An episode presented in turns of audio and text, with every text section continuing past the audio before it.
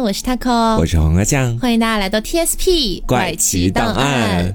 啊，先跟大家小小的道个歉啊，是好久不见的朋友们，因为本人的这个身体状况的原因，嗯，我们停更了快一个月的时间，停更了三周，如果我没记错的话，是是是，哎，就是不太想更新，不是，跟大家说一下哈，就是有些朋友可能只听 TSP，没有听其他的我们别的一些节目，不太了解哈，是的，就是呃十月底的时候，我去了一趟上海迪士尼，然后刚好那个地方呢就有一个这个阳性的确诊患者，所以。我回了杭州之后就被隔离了，当时就是要求隔离十四天嘛，居家隔离，直接被关家里了。哎，结果呢，在我居家隔离的一半儿，然后我又出现了发热症状，又拉到医院去，然后又在医院住院住了四五天的时间，是做了好多好多次的核酸检测。对，反正现在是没事儿了。嗯，但是因为结束了这两周的隔离之后，为什么我们停更了三周呢？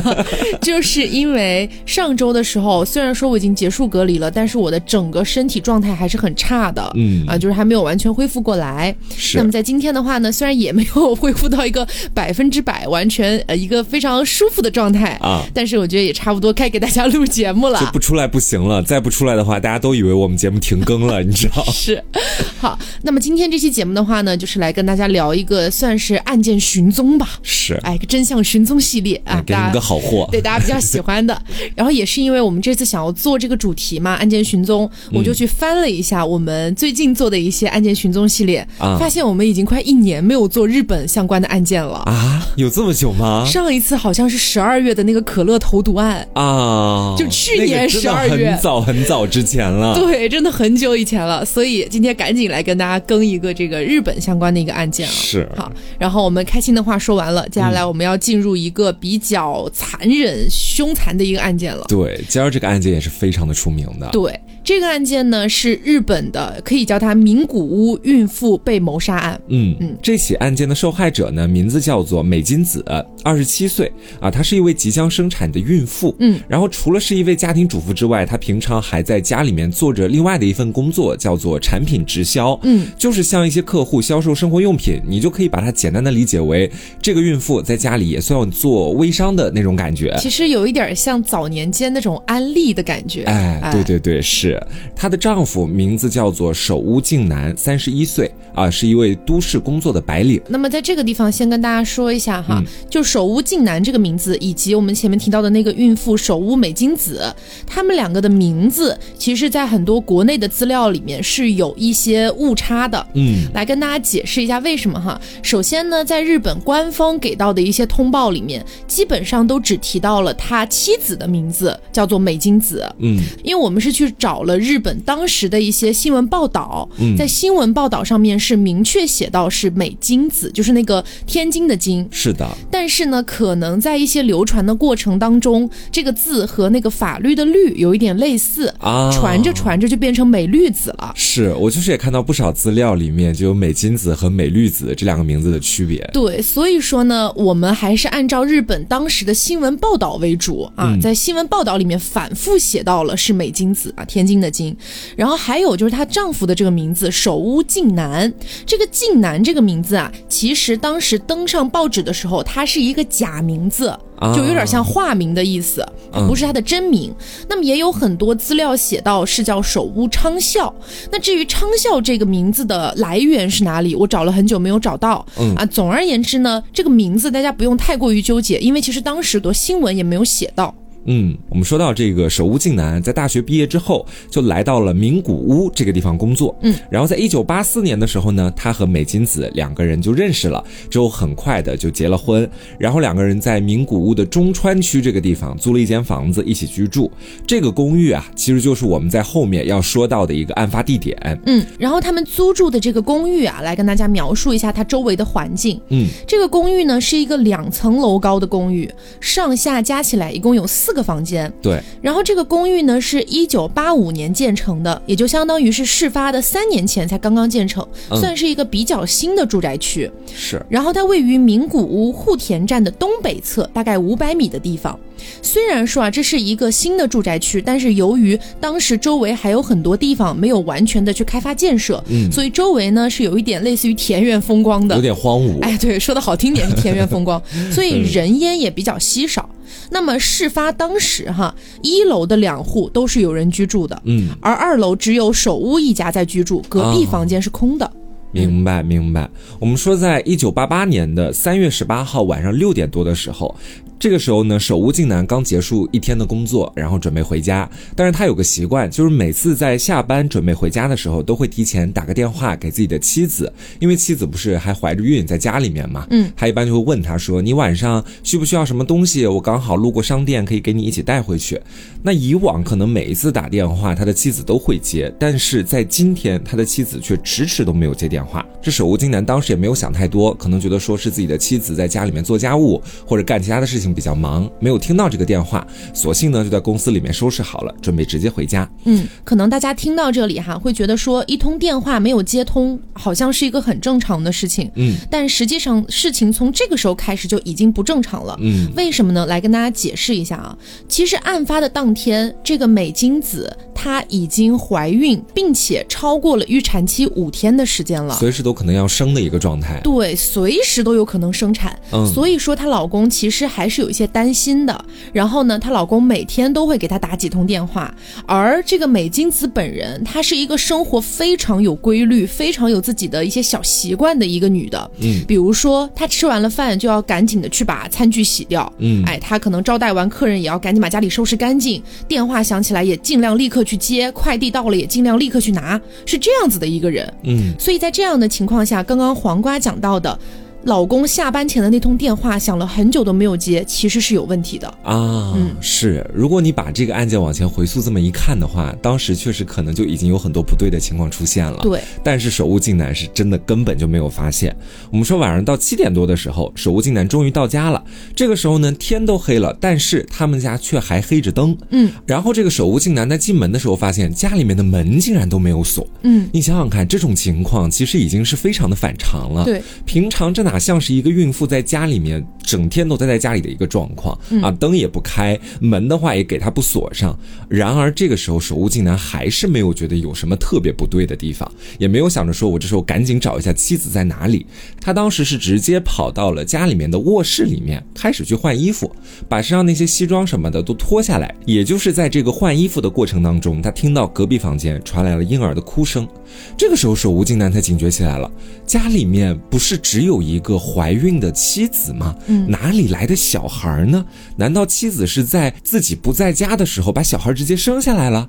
他火速的就赶到了隔壁的房间，然后就看到了他这辈子可能都没办法忘记的一幕：自己的妻子正倒在一片血泊当中，脖子上面还缠着电线，肚子上面是一片血肉模糊，而在他的腿旁还有一个正在啼哭的婴儿。嗯，而且妻子的手还被线绑着，反绑在后面。是。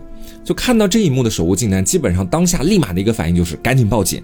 等他来到自己家的电话旁边的时候，发现家中电话消失不见了。你想想看，那是在一九八八年，所以呢，守护竟男没有办法，家里电话不见了，那就赶紧赶到邻居家里面去，借了他们家的电话来报了警，警方才到了现场。然后我们说，这个警方到达现场不久之后，医务人员也到达了现场。嗯，他们立马就开始进行了勘探。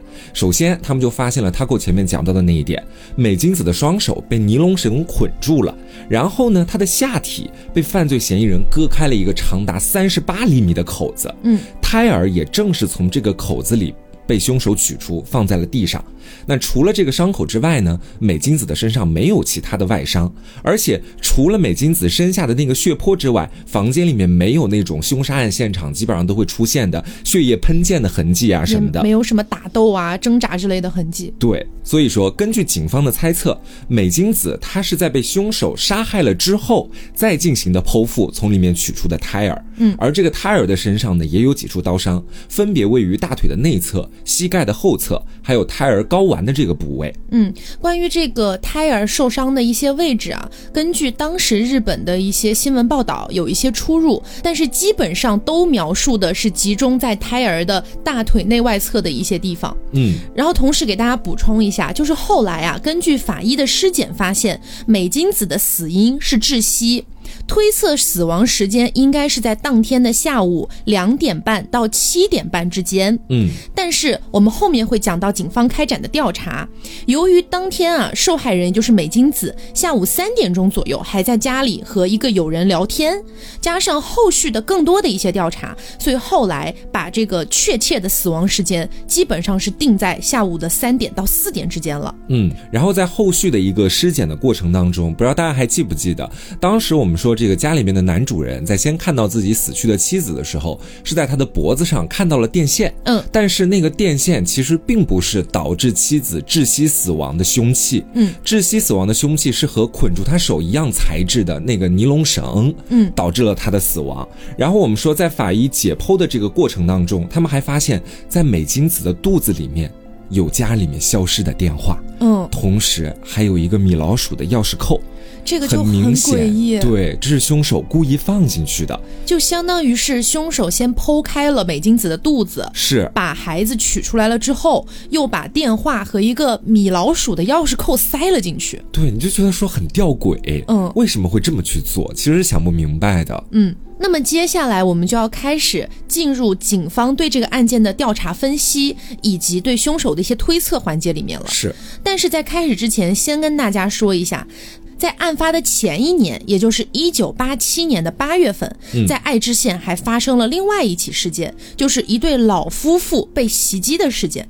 当时是妻子被枪杀，然后被夺走了二百三十万日元，相当于啊，大概是十几万人民币。按照现在的汇率来算，大概是十几万人民币。嗯，同时在案发的前一个月。一九八八年的二月份，也是在名古屋发生了当时臭名昭著的未成年人恶性犯罪案件，叫做名古屋阿贝格杀人事件。啊，啊，这个案件呢，我们以后有机会再来跟大家聊，也是一个非常变态、非常可怕的案件。嗯，所以为什么要提这两个案件呢？就是在后面的对犯罪嫌疑人的分析里面，警方会考虑到有没有可能会是这两起案件的模仿犯案。哦，是这样子的。好，那么我们刚才不是讲到了更加确切的死亡时间被定位在了下午三点到四点之间嘛？嗯，我们来说一下为什么哈。大家还记不记得我前面有提到美金子这个人，他的生活是很有规律的。嗯，那么如果按照正常情况，有一个邮件递到他家，他一般来讲只要在家，他都会立刻取走这个邮件。是，哎，这个呢也得到了一个当时的邮政工作人员的一个证实。那么在当天下午的四点钟的时候，有一名邮政工作人员给美金子带去了一封信件。嗯，按照往常的习惯，一般来说美金子都会直接开门取走。是啊，但是当天这个邮政工作人员哈，在门口按了门铃，也敲了门，但是没有人出来拿。于是呢，这个工作人员就把这一封信件放到了他们家的邮箱里面。嗯，但是当天一直到她的丈夫回到家为止，这封信件都没有被人取走。哦，哎，所以这个首先是第一点。除此之外，受害人啊，就是美金子，她是有那种用完餐之后立即去清理餐具的一个习惯的。嗯，但是还记不记得我们提到当天其实有一个友人去拜访了她？对，当天这个友人啊，按照时间来推的话，应该是在下午一点多的时间，一直待到了三点钟左右。嗯，那么在这个友人离开之后，那个餐具一直到她丈夫回家为止，也没有进行清洗，说明他当时已经死了，或者说没有办法去她根本没来得及去清洗，啊，就被杀害了。是，所以说，呃，按照这样子的一些他的生活习惯去推测，才会把这个死亡时间缩短到三点到四点之间。嗯，那么其实我们说到这个友人啊，是一位女性，然后当时这个女性是带着自己的孩子，相当于一起去拜访美金子。嗯，但其实说是友人也不是那么准确，她也算是半个客户吧，对，算半个客户。嗯因为前面我们有提到嘛，美金子她的工作基本上就是在家给家庭主妇贩卖一些这种生生活用。品，嗯嗯，所以说呢，算是半个客户。好，那么我们来说一下当天出现的一些疑点啊，在当天下午三点钟左右，也就是美金子可能刚刚送这个客户出门之后，嗯，有目击者称看到了一名可疑男子。这个可疑男子呢，大概三十岁左右，一米六五的身高，中等身材，是个圆脸。他当时在干嘛呢？他在一楼试图去打开一楼的一户人家的房门，嗯，然后呢，这个一楼的住户里面是有人住的，这个妻子就把门打开了一个缝，说：“你有什么事儿啊？”这个男子呢，看到他之后就说：“啊，中村先生住在这儿吗？”但是附近根本就没有人姓中村。是，然后这个妻子就说：“没有。”然后这个一楼住户的妻子的形容哈，就是说这个男的慌慌张张就跑掉了。而且我觉得说，其实通过他的一些动作，能够看出这个男的不是平常的普通人，或许是他根本就没有想要去找那个叫中村的人，他可能是想随便编的。对，我觉得他更偏向小偷一点，因为你想想看，哪有去拜访一个人家里面的时候，一开始是直接去弄他们家那个门锁还是什么的搬动他？一般不都是先按个门铃，或者是先发出声音说有没有人在家呀，然后等待里面的人回复，没有人会直接对门下手的。对，所以我觉得说那个人他可能一开。开始是有一些其他的邪念，会以为觉得说这个屋子里没有人，嗯，但没有想到里面是有人，而且还开了门，情急之下就编出了这样的一个谎言。对，而且同时呢，当天不是有一个友人在美金子家做客嘛？嗯，这个友人后来的证词里面也表示啊，当天在他家做客的时候，其实听到了门外传来奇怪的声音啊，但他也不知道那个声音是什么。他当时还问了美金子说：“美金子，你有听到奇怪的声音吗？”但当时美金子说：“啊，可能只是排风。”扇的声音吧，没有太在意。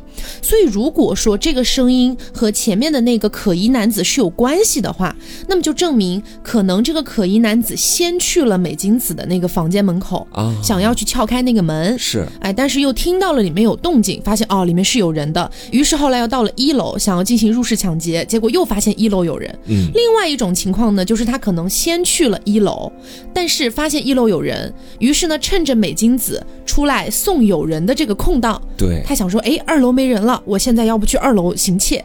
结果刚刚进房间，发现没多久，可能就发现美金子回来了，啊，可能在这个时候就痛下了杀手。是，我觉得说这是有一定可能性的，嗯，因为我其实还通过一些其他方向的资料了解到，哈，当天美金子在家里面的客人要走的时候，他是有一个把他送到停车场的动作的，也就是说他中途是有离开过家的，嗯，那么在他离开家的过程当中，那个房间的门是否上了锁，这是一个疑问。对，就是说他出去的时候有没有顺手把门带上？如果带上了的话，那可能那个凶手就没有办法走进家里。所以我说我更偏向的是，他觉得说自己只是下去送个客，根本就没有必要把门锁上。嗯，所以呢就直接出去了，所以导致那位凶手有机会走进了家里。对，嗯，但是这一点和我们后面的一些犯罪分析其实是不太符合的。对，当然我们后面慢慢来讲哈，因为接下来还有一些可疑的证词。因为听到现在，你可能更会觉得说。这只是一个临时起意的突然犯案，嗯，但是到后面的话，可能对于这方面的这个猜想会有一个跟他相反或者矛盾的地方。对，除了我们前面提到的这个可疑男子之外啊，还有附近的证人表示，在下午四点半左右，嗯看到有一个陌生的可疑男子在附近游荡。我们前面提到的那个可疑男子是三十岁左右，一米六五的身高，嗯，而我们接下来提到的这位。证词表示，他应该是一个三十五到四十岁左右的，一米七五的身高。然后呢，还描述了他当时穿着黑色的套头长衫，没有戴眼镜，戴着一顶浅棕色的贝雷帽，走路的时候双手还插在口袋里，说半张脸埋在衣领里面。为什么要提到这一位呢？因为我们前面提到了呀，他住的这个附近其实人烟是非常稀少的，很少有人没事会到这一块过来晃荡。然后同时，这个目击证人说的是在下午四点半左右看到他，但他什么时候来的这儿就说不清楚了。嗯嗯。当然了，大家可能会想说，这样的一起案件，你不应该先调查一下犯罪现场有没有什么指纹啊，或者是这个死者的指甲里有没有留下什么组织啊之类的吗？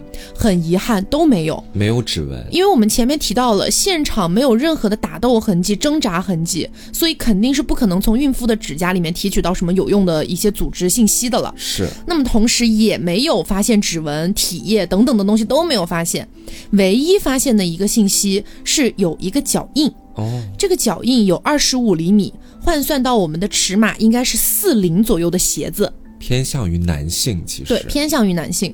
那当时日本警方呢，因为只有这一个线索嘛，然后就调查了很多人，但都没有调查到。于是后来前前后后哈，一共出动了大概四万的警力，调查了一共有一千多名可疑人员。嗯，但是最终都没有找到凶手。是。那么这一千多人里面哈，我们一会儿呢会集中的跟大家讨论一些可能性。嗯，但在讨论之前，我们要先说一下，按照犯罪分析来说哈，一般。般针对孕妇的犯罪都会出现两个特点，嗯，第一个特点是强奸孕妇，第二个特点是杀死胎儿。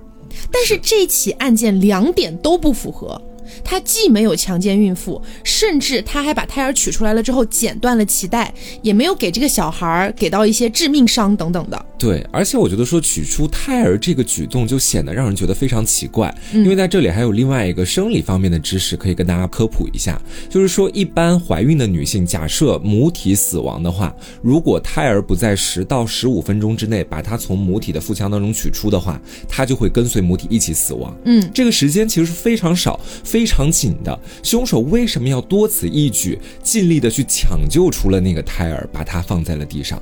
这是让人很捉摸不透的一个点。对，那么针对孕妇的犯罪被否决掉了之后，还有一种可能是入室抢劫，对吧？但是你看我们前面讲到的什么可疑男子啊之类的，大家都会觉得有入室抢劫，然后这个激情杀人的可能性。嗯，但是首先第一点是黄瓜讲的，你如果只是为了抢劫。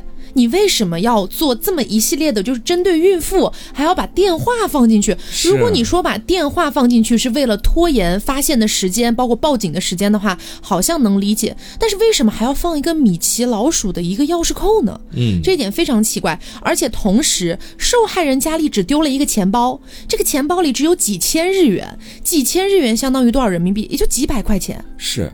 就我觉得说他往肚子里丢东西的这个举动，其实更像是我们前面所说到那种变态杀人狂才会去做的一个事情。对，因为有很多的变态杀人狂在行凶的过程当中，他可能是为了要满足自己心里面的某一种欲望，嗯，或者说是他想要达成某种仪式感。嗯，这个仪式感可以是任何的事情，只要是符合这个杀人狂他自己心里面所认定的就可以了。所以我个人会比较偏向于是把钥匙扣和电话都放在肚子里面，是他完成的一个仪式。感，嗯，以此来怎么说，达到一种在欲望上的满足，嗯嗯，好，所以我们前面说了，按照犯罪分析，针对孕妇的特殊犯案已经被否决掉了，因为不符合基本逻辑。那么第二点。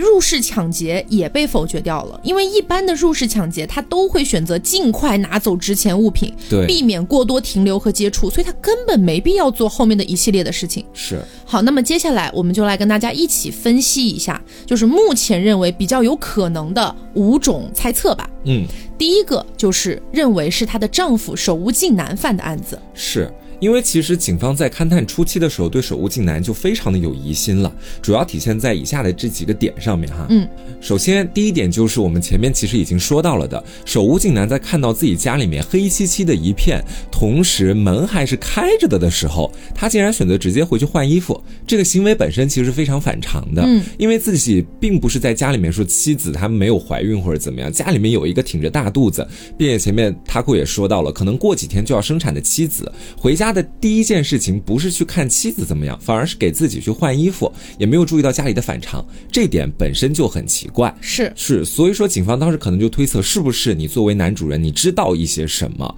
或者说是你有什么其他的想法？嗯。然后第二个点是在案发之后，这个事情引起了日本媒体的广泛关注，然后当时就有很多的记者去采访了男主人手无竟男。这个手无竟男当时面对媒体就拿出了酒杯，倒满了红酒，大声的哭诉说：“啊，我的妻子。”最喜欢喝红酒，我现在要拿这杯红酒去敬他，这样的一种种种的行为，会让警方觉得说有一点过于表演欲的那种感觉了。嗯啊，会不会是你自己本身就是凶手在演这样的一出戏？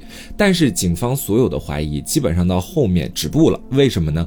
因为警方去问询了男主人手无竟男他的一些同事，发现，在当天下午的案发时间之内，所有的同事基本上都异口同声的说手无竟男正在公司里面工作，没有离开过。对，也就是说。他根本就没有一个去犯案的时间，有不在场证明。对，但是我其实对于手无竟男的这个不在场证明，我讲实话，我是保持一个怀疑态度的。嗯，为什么会这么讲哈？因为我们知道，在一九八八年的时候，其实不管是我们国家还是日本那边，监控摄像头的布置都是非常不到位的。嗯啊，在公司里面，我们目前查阅到的资料里也没有说警方是通过监控摄像头确定手无竟男一定在公司里的啊，是通过证词。对，更多的是这样。但是你知道，就是在一家大大公司里面工作，没有哪个同事会盯着另外的一个人。一看看一下午，或者一看看好几个小时。嗯，他可能也只是路过他工位的时候看到他，觉得哦他在，所以就给了警方这样的证词。但是我们说中途有没有可能性是手无竟男，他想要回到自己的家里面实施这一番行为之后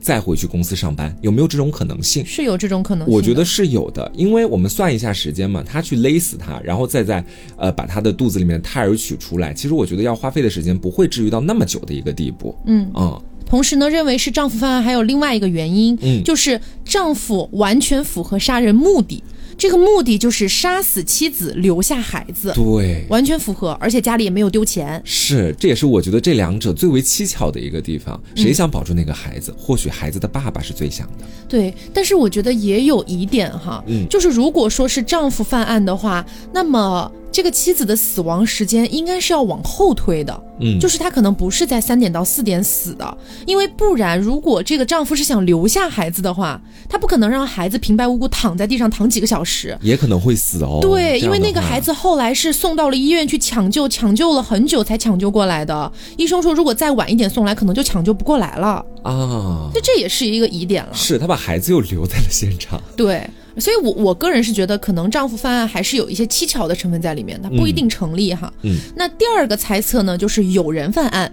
这里的友人指的就是当天去美金子家中做客的那个，算是办客户的那个女生。这也是个疑点，其实。对，但是呢，当天这名女性是带着孩子一起来的，嗯，而且当时警方不是在现场只发现了一个四零的脚印吗？是。当时警方认为这个四零的脚印不可能是这个女性留下的，嗯，而且当时警方也认为说这个女性应该不会在自己的孩子面前去公然的犯这样的案件，同时孩子还替她庇护，没有任。任何的一些异常反应，所以觉得应该不可能，也就排除了他的嫌疑。而且当时警方更加偏向于觉得这个案件是男性犯案啊。其实我觉得说哈，我针对这个案件，我个人现在，如果我们把疑点立足在那个友人身上的话，我更倾向是友人和其他人合谋犯案。嗯，就为什么会有这样的一个猜想哈？是我们做一个想象，就是说我们前面已经说到，凶手走进房间之后，他要干以下的几件事情：首先是把女主人捆起来，然后再给她勒死，最后再去干后续的事情。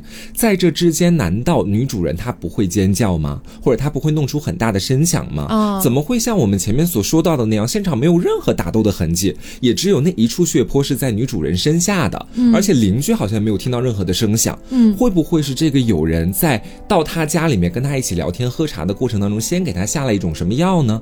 让他比如说昏睡过去，然后在之后才会有另外的一个人进到现场来进行犯案。但是我觉得，如果是这样的话，尸检不会发现不了的哦。这倒也，如果尸检的话，或许能检查出体内有那种成分。是，不过我是觉得有人犯案的。可能性是存在的，是为什么呢？因为我觉得美金子哈，她作为一个在家中去向家庭主妇售卖一些东西的一个女性，她平时接触的最多的就是家庭主妇。嗯，而且你觉不觉得这样的一起案件没有打斗，没有挣扎，她就这样死了，而且最后还留下了这个胎儿等等的这样的一些行迹，会让你觉得这是一个熟人作案。是，所以美金子的熟人。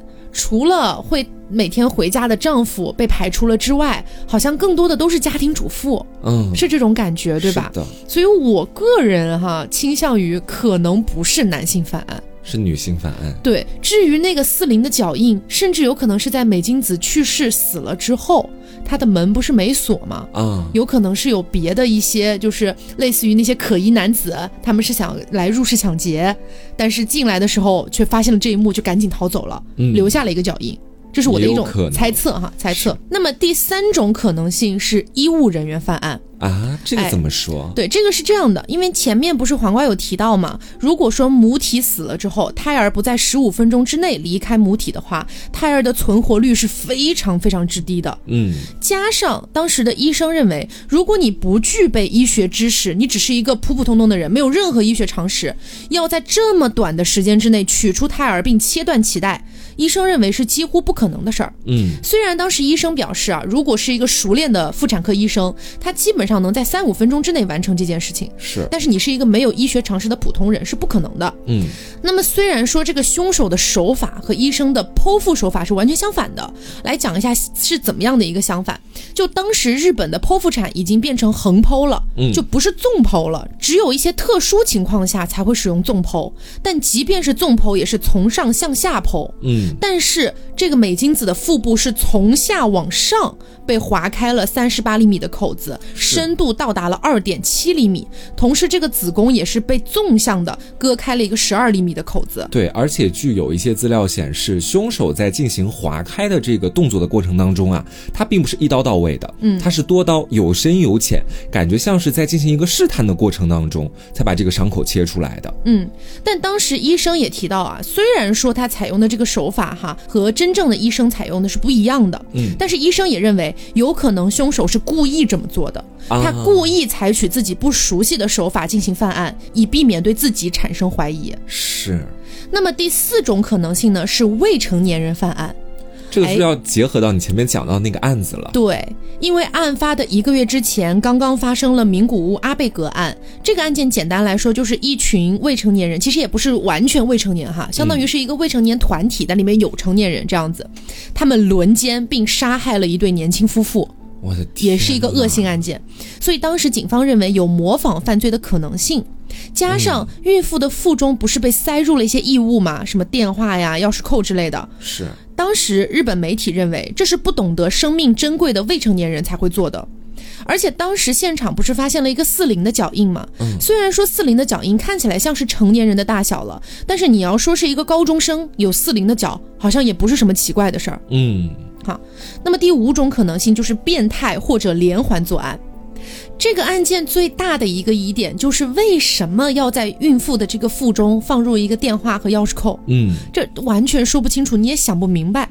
但当时有一个研究员分析啊，凶手可能是一个想要看到孕妇体内是什么样的一个变态，啊，或者说他是想要亲手打开孕妇的腹部取出胎儿的这样的一个变态。嗯，那考虑到这一点，研究人员就认为啊，可能在这个凶手的意识里面，手机等于胎盘，电话线等于脐带，米奇的钥匙扣等于胎儿。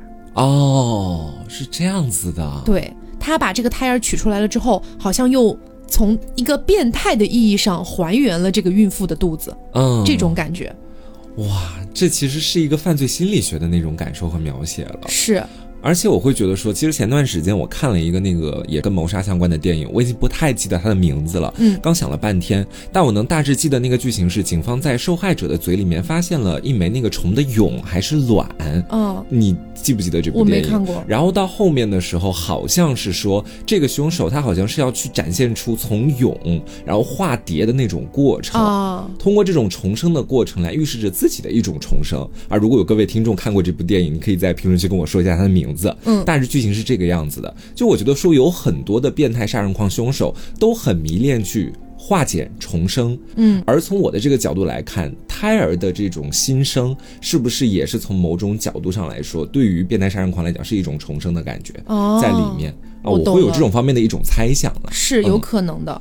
好，那么这起案件除了我们前面提到的这个电话和钥匙扣之外，还有一个疑点，就是现场只发现了一个脚印嘛，别的什么都没留下。那么就是因为缺乏决定性的证据，就连凶手到底是男是女都很难完全去判断出来。是，那么前面也提到了，日本警方前前后后啊，一共用了四万多名的警力去调查了一千多名有可能是可疑人员的人，嗯但最后都没有找到，就是因为缺乏决定性证据。那么在后来呢，一九九九年的四月份，这个手屋靖男带着他的儿子一起离开了日本，移居到了夏威夷。你要说，如果真的是他犯的案的话，好像他最终确实达到了他想要的那个结果，嗯，就没有妻子的情况之下，自己一个人带着孩子走了。其实，嗯但是其实我觉得也也很不合理呀、嗯你要说如果这个案件是结合了什么巨额保险，他要骗保啊或者之类的，我觉得还稍微有点道理，但是又完全没有结合到这一点。而且他如果只是想要离开他的妻子，呃，只保留自己的孩子，我觉得通过离婚等等的手段都可以达到。嗯，为什么一定要杀人？好像很铤而走险。是他没有想赌大了那种感觉。对他如果他没有担心吗？就是如果真的被发现是自己了，那不完全就是得不偿失。是啊，所以我觉得，呃，我个人觉得是这个手无尽男犯案的一个可能性还是比较低的。嗯，那么后来呢，也是因为一直没有锁定嫌疑人，这个案件在二零零三年的三月十七号，也就是案发的十五年之后，到达了日本的诉讼时效，专案的调查组就被解散了。就没办法再继续调查了啊！对，但是呢，当地的警察局仍然表示还是会进行必要的调查的，嗯，保留档案啊，等一些东西什么的，是这样的，嗯，所以整个案件到这里基本上我们就复盘的差不多了，嗯，但是这个案件啊，也是日本很出名的一个悬案，就是关于这个案件，大家都有非常多自己的一些分析，对，啊，我觉得接下来我们也可以给出一些我们自己的猜测，嗯。那我来分享一下我个人的猜测啊，嗯，这个只是基于我对这个案件的一些资料了解去做的一个大胆猜测而已，嗯，呃，大家觉得合理就合理，不合理就拉倒哈，就算球，哎，就算球。首先，我觉得啊，当时警方发动了四万多警力调查了那么多的可疑人员之后都没有结果，应该是建立在警方当时认为极有可能是男性犯案的基础之上的啊。啊，因为当时警方确实是这么觉得的，觉得应该是男性犯案，是。因为觉得要勒死一个成年女性还是需要一定的力道的，而且同时发现的那个四零的脚印嘛，他们会往那个方向去思考，但是我个人又觉得啊，这个脚印不一定就是当时的凶手留下的。因为我觉得当时的凶手应该是非常谨慎的，他没有留下任何打斗的痕迹，也没有留下自己的指纹，什么就是指甲里面那些东西，什么都没有留下，他唯独留下一个脚印，这合理吗？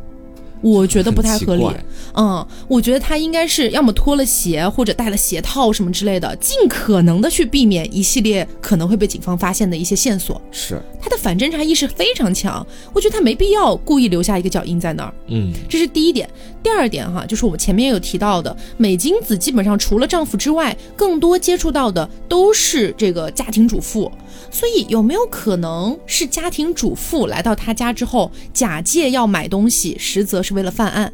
嗯，那么同时还有一个点让我觉得有可能是女性犯案的一个原因，就是这个孩子没有被杀死。为什么呢？因为我是觉得啊，一般情况下，如果是仇杀的话，呃，你杀死了这个孕妇，然后把她的孩子都剖出来了，这么残忍的一件事情发生了之后，你却想要留她的孩子一条命。我觉得不太合理，就如果是一般仇杀的话，哈，你就觉得说我恨透了这个人，我要杀掉这个人，关于他的全部我都要抹掉。对，但是我要留下你的孩子，这是一种何等的慈悲呢？所以就会让我觉得有没有一种可能性，哈，就是他把这个孩子剖出来了之后，本来是想要杀掉的，但是这个孩子可能发出了一些哭泣的声音，激发了他的不忍之心啊，恻隐之心，因为。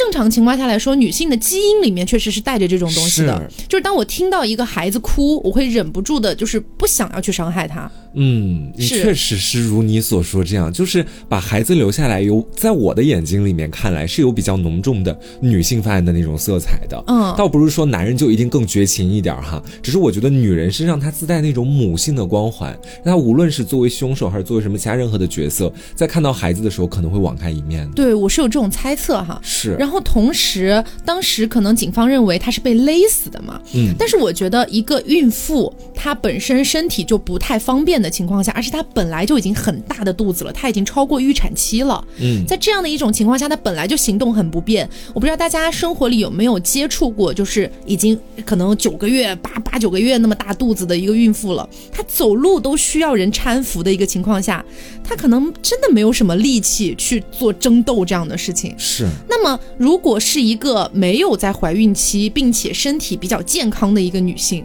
她想要去勒死这个孕妇，我觉得也不是做不到的。嗯。嗯，所以，我我觉得很多这种情况下，就是比如说，呃，我们去分析一些案件，大家可能会觉得说勒死呀，或者是把受害人以暴力的形式致死，大家都会觉得可能是男性需要力气。嗯，但是像这个案件里面哈，因为这个受害人是足月的孕妇了，我觉得女性不一定做不到。嗯，所以在这样的情况下，就会让我觉得有可能我来还原整个故事的话，可能就会变成是有一个美金子以前的客户。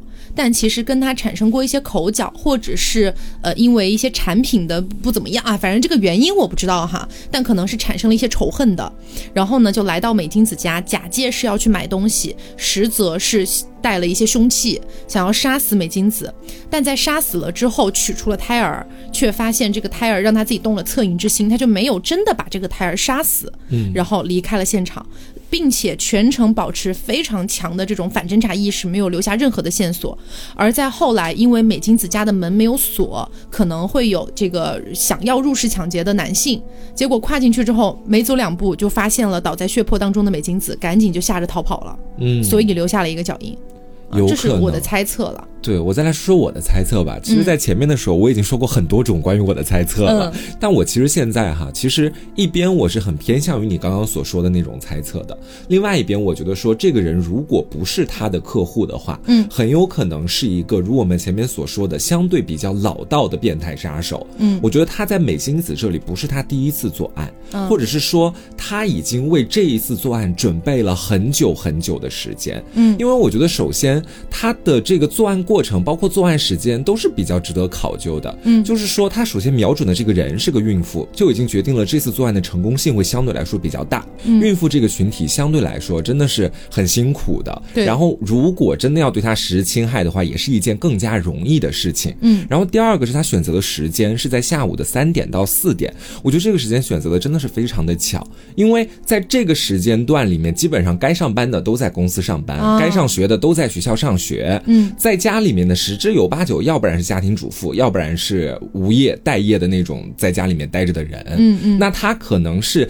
提前几天就已经盯上了美金子，然后在她家周围每天去观察她的一些生活方式，逐步的确定了她的丈夫大概什么时候上班走，什么时候下班回来，然后再选择在下午的某一个时间段，她可能一直都在周围去观察美金子的整个生活，然后恰巧就在案发的那一天，他。看到了美金子家里来了客人之后，他就在楼下观察，看到美金子把客人送走，并且也来到了楼下。可能美金子这时候门并没有锁，他可能找了一个机会就上去了。对，然后再对美金子实施他接下来的一系列变态杀人的操作。因为我个人觉得说，就如我们前面所说的那样，这不是一起莽撞的犯案。莽撞的犯案不会想到把钥匙扣还有电话给他放进去，他绝对是一场蓄谋已久的。我觉得是，嗯嗯是，反正总之呢，这可能。可能是我跟黄瓜酱的猜测啊，不一定对，呃，也可能全错。是，但是就是完全是我们自己的一些猜想了。嗯，大家如果有什么关于这个案件的猜想，其实也可以在评论区里面一起讨论一下，